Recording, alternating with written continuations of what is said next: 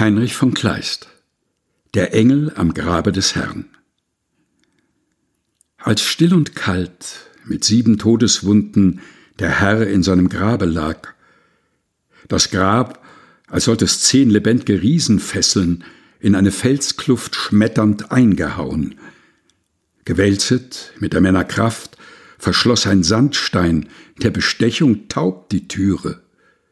Rings war des Landvogtsiegel aufgedrückt. Es hätte der Gedanke selber nicht der Höhle unbemerkt entschlüpfen können. Und gleichwohl noch, als ob zu fürchten sei, es könn auch der Granitblock sich bekehren, ging eine Schar von Hütern auf und ab und starrte nach des Siegels Bildern hin. Da kamen bei des Morgens Strahl des ewigen Glaubens voll die drei Marien her, zu sehen, ob Jesus noch darinnen sei.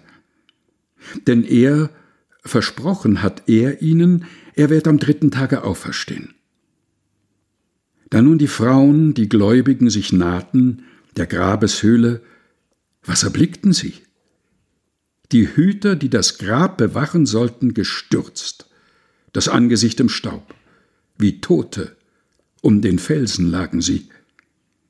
Der Stein war weit hinweggewälzt vom Eingang, und auf dem Rande saß, das Flügelpaar noch regend, ein Engel, wie der Blitz erscheint, und sein Gewand so weiß wie junger Schnee.